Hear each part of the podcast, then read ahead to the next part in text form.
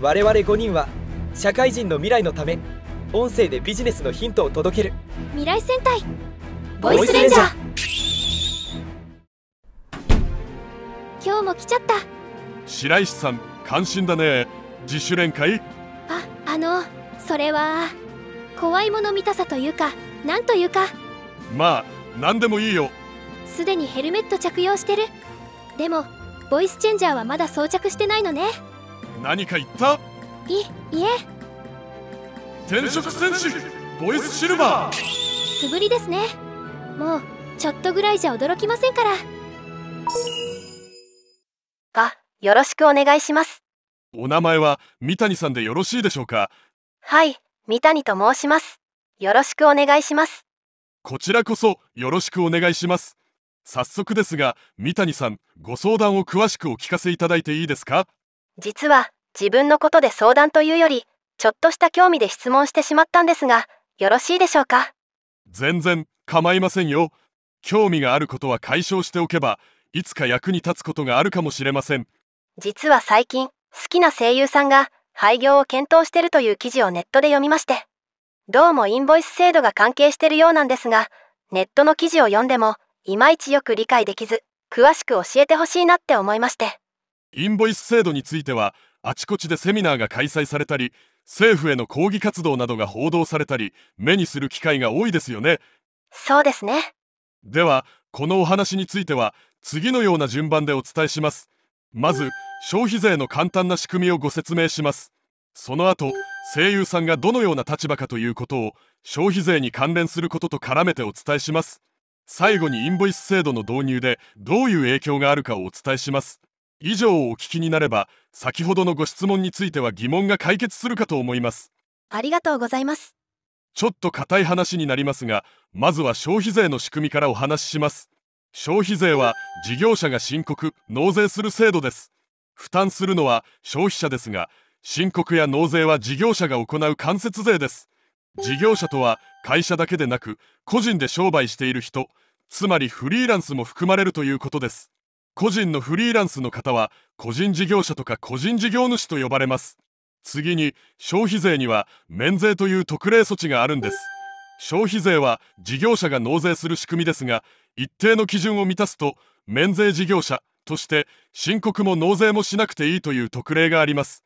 一定の基準はどんな基準なんでしょうか？2年前の1月から12月の1年間の売上高が1000万円以下であること1年前の1月から6月の半年間の売上高が1000万円以下であることという2つの条件を満たすことです。個人事業主の事業年度は暦の1月から12月の1年間となります。例えば令和3年の1月から12月の1年間の売上高が950万円。令和4年1月から6月の半年間の売上高が450万円なら2つの条件を満たしています。そうすると令和5年1月から12月の1年間は免税事業者に該当します。ちなみに新しく事業を始めた個人事業者は過去の売り上げがないので免税事業者となります。免税事業者になるととても有利です。課税事業者なら年間1100万円の売上高から100万円を消費税として納税しなければなりません。しかし免税事業者なら年間1000万円の売上高を全額自分の収入として受け取ることができて消費税の納税がありません。したがって上記の例ならどちらも手元に残る現金は1000万円で同じ金額になります。しかも課税事業者は消費税の申告納税の事務負担が増えます。大幅な売上増が見込めないなら売上を削ってでも免税事業者となる。年間1000万円以内に売上を抑えた方が有利とも言えます。ここまでは大丈夫でしょうか？はい、今のところついていけています。それでは消費税の仕組みの最後は納税額の計算です。1年単位で納税額の計算をします。その1年の売上に含まれる消費税から経費などに含まれる払った消費税を差し引いた残りの額を1年間の消費税として納税します。事業者が自分が払った消費税は差し引けるってことですね。その通りです。さて次は声優さんの働き方についてご紹介します声優さんのほとんどがフリーランス個人事業主として働いています。事務所に所属していたとしてもそれはサラリーマンのような雇用ではなくフリーランスの扱いです。ですから税法上は個人事業主として扱われます。お笑い芸人さんなど芸能人の方々もこの形式での働き方かと思います。そうなんですか。フリーランスで働いている個人事業主の方でも業種により売上や仕入れつまり経費の発生状況は様々です。物を仕入れて販売している物販業や外注先をたくさん抱えて手広く事業をしている個人事業主もいます。このような事業では売上高から仕入れ金額や外注先へ支払う金額を差し引いた金額が利益となり手元に残ります。そういった業態に比べて声優さんのように自分自身の行為のみで売り上げを上げる業態は売上高と利益がほぼイコールになる商売です。多少の経費はありますがほとんどが自分の人件費が売上の源泉となっていると思います。だから少ない売上高でも生活が成り立つとも言えます。そしてこのような業態のフリーランスの方は相当の売れっ子でもない限り消費税法上は免税事業者に該当することになります。年間売上高1000万円以下が免税事業者のラインであることは先ほどお伝えした通りです。そういうことなんですね。では声優さんはどこに対して売上高が上がっているかを考えます。例えば声優さんがアニメの仕事を受けた時を考えてみましょう。オーディションを受けて合格して所属する事務所がアニメ制作会社から業務を請け負ったとします。声優さんはアニメ制作会社からいただいた委託料から所属事務所の取り分を差し引いた金額。声優さんと所属事務所で取り決めた金額が支払われます。つまり声優さんという個人事業主の売上先は所属事務所ということになります。この売上先が重要になります。声優さんにとっての売上先である所属事務所はほとんどが免税事業者ではないでしょう。なぜなら声優さんに支払いをして手元に残るお金で所属事務所の人件費や家賃などを賄う必要があるからです。所属事務所が1000万円以下の売上では事業として成立しないでしょう。今までのところを整理すると声優さんは個人事業主として働いている。声優さんは経費がほとんどなく売上が小さい業態なのでほとんどが免税事業者である。声優さんの売上先は消費税を納税する課税事業者である。ということになります。声優さんはフリーランスで事業者だけど、業態の特性上、売上が小さく、免税事業者ってことですね。素晴らしいその通りです。では最後にインボイス制度についてお話しします。インボイス制度の本質は課税事業者の消費税の納税額計算において経費にかかる消費税を差し引きできるのは適格請求書を受け取った支払いだけと決めたことにあります。まず適格請求書のことをインボイスと呼んでいます。このインボイスが発行された支払いのみ計算に含めていいというルールです。つまり経費分の消費税を差し引きして納税額としていいのはインボイスが発行されている支払いだけということです。さらにインボイスは適格請求書発行事業者として事前登録した事業者からの発行しか認めないルールです。ということは、免税事業者は、その適格請求書発行事業者になれないってことですね。そうするとデメリットがあるってことですか？そうですね先ほど免税事業者は課税事業者に比べて売上に含まれる消費税をそのままもらえるからメリットがあると言いましたね。インボイス制度が導入前ならその通りなんですがインボイス制度が導入されると発注側の都合が影響して不利に働く可能性が大きいということなんです。ちょっとピンときません。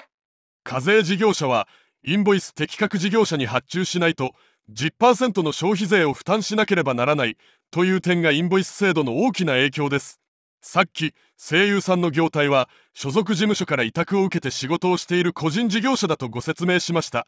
その所属事務所は課税事業者です。もし所属声優全員が免税事業者だった場合を考えてみましょう。従来は声優さんに払っていた委託費の10%を消費税の納税額計算で差し引きすることができたんです。ところが免税事業者への支払いはこの差し引きができなくなってしまったので仕事を発注しにくいんですよ。消費税の計算で差し引けない分を、所属事務所で負担しなければならなくなってしまうってことでしょうか？シルバーサンダーボルト。え、え三谷さん鋭いです。その通りです。ここで来るのか。あの三谷さん時々規制を発するかもしれませんが気にしないでください。ー、わ、わかりました。10%の消費税分が実質発注側の負担になってしまうのです例えば所属事務所が年間3000万円の仕事を免税事業者である声優さんに発注していれば年間300万円の負担をしなければなりません。厳密には10%ではなく110分の10で9.1%程度ですから273万円となります。声優さんに大規模に仕事の依頼をしていればいるほどその負担金額が大きくなっていくわけです。インボイス制度導入前は支払い先が免税事業者であろうがなかろうが発注元が支払いにかかる消費税分を差し引いて消費税の納税計算をできたのにそれが変わってしまったことが大きなインパクトなんです。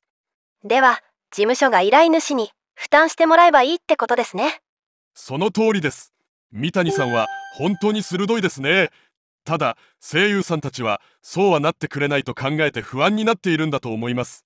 実際そうなると発注者は利益が10%近く減っていくのに等しいので厳しいかもしれませんそうなるとどうなると思いますか？声優さんにインボイスの発行を依頼するとか。そうですね。でもインボイスを発行するには課税事業者になるしかないんです。そうすると声優さんたちは今までもらえていた10%の消費税相当額は納税に回さなければなりません。それって結局は声優さんの売り上げを10%減らすのと同じですよね。そうなんです。だから声優さんには死活問題なんですよ最も末端の人たちが負担するのは厳しいですよね。それはとても理不尽な気がします。どうするのがいいんでしょうか？インボイス制度はすでに法案が可決しており次元的な経過措置も設けられています。法律がひっくり返ることを期待するのは結構難しいように思います。ですから声優さんたちが団結して上流から売上単価の増加を誘導する方が可能性があるんじゃないかと思います課税事業者と免税事業者が混在している業界でしたら免税事業者はインボイス発行事業者つまり課税事業者に移行しないと競争力低下で負けてしまう恐れがあります。でも大半の声優さんが免税事業者のような業界でしたら課税事業者との相対的な競争力低下につながりにくいかもしれません。現在は法整備に対して世間の注目を浴びています。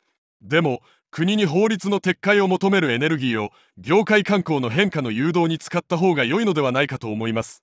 でも仕事を発注してくれる人たちにそれを言うのは厳しいのではないでしょうか。確かに雇用が守られたサラリーマンが労働組合のような組織で行動するのとでは立場の違いがありすぎる気もしますがただ国に言うのもかなり実現性が低いような気がします。私は2014年に軽減税率が導入されようとした時にこれってインボイス制度導入のきっかけになったら厄介だなって思ってました。結局軽減税率導入時には実現されませんでしたが少し遅れて実現してしまいました。法律に反対するなら時期を逸してしまっていると思うんですよ。多分その段階で気づいた人はいなかったんじゃないでしょうか。そうですね。ですから経済や法律の仕組みもある程度理解していることがこれからの社会人には求められると思います特にサラリーマンよりも守られていない個人事業主の人たちは。そうなのかもしれませんね。ちょっと厳しい意見にも聞こえますが。導入は今年の10月ですのでもうあまり時間がありません。現実的な策としては適格請求書発行事業者になった上で消費税の納税額を減らす方法を考えることかと思っています。簡易課税制度という特例を選択すれば状況にもよりますが最大で納税額を半分に減らすことができます例えば現在税込みで売り上げが660万円ある声優さんがそのまま課税事業者になったら年間60万円を納税しなければなりません。経費が発生すれば減る可能性はありますがここでは説明を簡単にするために便宜的に経費ゼロで納税額を年間60万円とします。でも簡易課税制度にすれば30万円で済みます。それはすごいですね。廃業を検討するまで追い詰められている方はまずはご自分の現在の状況を冷静に分析することも大切かと思っています。インボイス制度が導入された時の具体的な影響額をしっかり把握するところからです。例えば納税額以外に消費税の申告を自分でしないのであれば税理士さんに支払う報酬もどのくらいかかるのかそういったことを具体的に考えてみるといいと思います。例として先ほどの簡易課税制度を利用すると年間330万円の売り上げの人は消費税の納税額は15万円。年間440万円の売り上げの人は消費税の納税額は20万円。年間550万円の売り上げの人は消費税の納税額が25万円となります。確かに決して楽観できませんが本当に廃業まで考える数値なのかどうかとか。具体的な数字を把握して冷静になることが重要ということなんですね。簡易課税制度はとても簡単なルールなので仕組みさえ分かってしまえば自分で申告も不可能ではないと思います。税理士報酬を調べてみて自分でやる価値があると思えばチャレンジしてみてはどうかなって思います。シルバーさんぜひその方法もお知らせください。はいそうします。次回の内容にできればと思い現在準備中です。そうなんですね。では私来週も聞かせてもらえますか？ぜひともオンラインでお待ちしております。よろしくお願いします。今日はとてもよくわかりました。ありがとうございました。来週もよろしくお願いします。こちらこそよろしくお願いします。ボイスシルバー。宮田さんすごいじゃないですか。何が？なんか弱い者の味方みたいで。私は会計戦士ボイスシルバー。ノリノリですね今日はなんでボイスチェンジャー使わなかったんですか？ああ忘れてた。どうしよう。会社にバレちゃうよ。大丈夫でしょ。きっと。会社の人でも来ない限り。ああどうしよう。どうしよう。ボイスシルバーこんなところに弱点が。こんな時の必殺技を作ればいいのに。本日のまとめ。消費税とは事業者が申告納税する制度である。フリーランスは税法上は個人事業主という事業者で消費税の申告納税者となる。年間売上高が1000万円以下の事業者は消費税が免税となる特例がある。消費税の納税額は売上高にかかる消費税から支払いにかかる消費税を差し引いた金額となる。声優さんは個人事業主として働いており経費がほとんどないことから現在は免税事業者として仕事をしている。インボイス制度とは免税事業者への支払いは消費税計算での差し引き計算に含めないようにする制度。これにより発注者が免税事業者を嫌って仕事が減ってしまう懸念がある。それを回避するため免税事業者のメリットを捨てて課税事業者を選択した場合消費税納税額分だけ実質的には売上利益が減少してしまうことになる。課税事業者を選択した事業者は簡易課税制度を適用すると消費税の納税額が最大半額に抑えられる課税事業者を選択した事業者は消費税の申告納税事務の負担が増加する。税理士に依頼すると委託料がさらに負担となるが自分で行うことも可能な程度の事務作業。廃業を視野に入れる前に納税額や税理士報酬の具体的な数値を把握して冷静な判断を。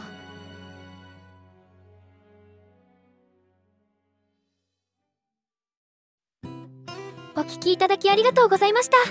ボイスレンジャーは毎週金曜配信です。番組登録高評価よろしくお願いします。